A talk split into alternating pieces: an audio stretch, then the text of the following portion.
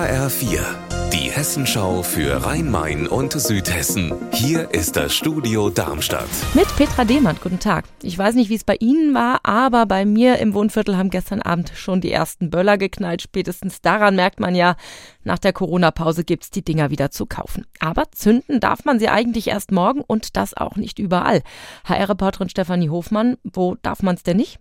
In vielen Altstädten ist es nicht erlaubt, Feuerwerk zu zünden, zum Beispiel in Heppenheim und Michelstadt. Das war aber auch schon vor Corona so, weil die Fachwerkhäuser einfach sehr schnell Feuer fangen und empfindlich sind.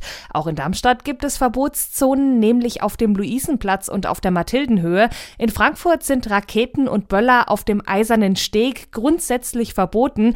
Die Stadt hat auch schon angekündigt, die Brücke unter Umständen kurzzeitig zu sperren, damit sie nicht überlastet wird.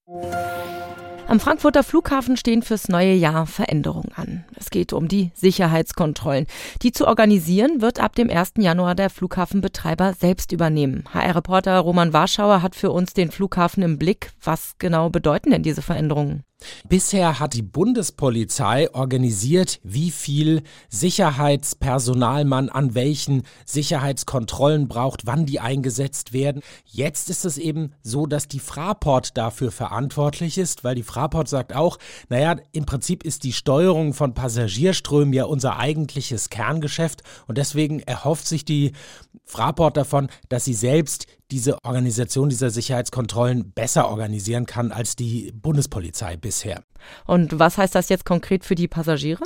Perspektivisch dürfte es vor allem dazu führen, dass neue, bessere Scanner eingeführt werden am Frankfurter Flughafen. Schon sieben von diesen neuen Geräten, die stehen jetzt zur Verfügung. Die sorgen zum Beispiel dafür, dass man Laptops, Tablets oder auch Flüssigkeiten nicht mehr aus dem Handgepäck nehmen muss, was dann das Ganze beschleunigen soll. Allerdings sind es eben erstmal nur sieben Scanner von insgesamt 170. Fraport hat aber schon angekündigt, dass man mit dem Ausbau deutlich vorankommen will.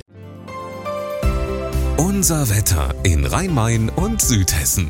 Dicke Wolken sind auf dem Weg nach Südhessen. Die Temperaturen liegen aktuell bei 5 Grad in Wehrheim, Pfaffen-Wiesbach im Hochtaunuskreis und 9 Grad in Seeheim-Jugenheim im Landkreis Darmstadt-Dieburg.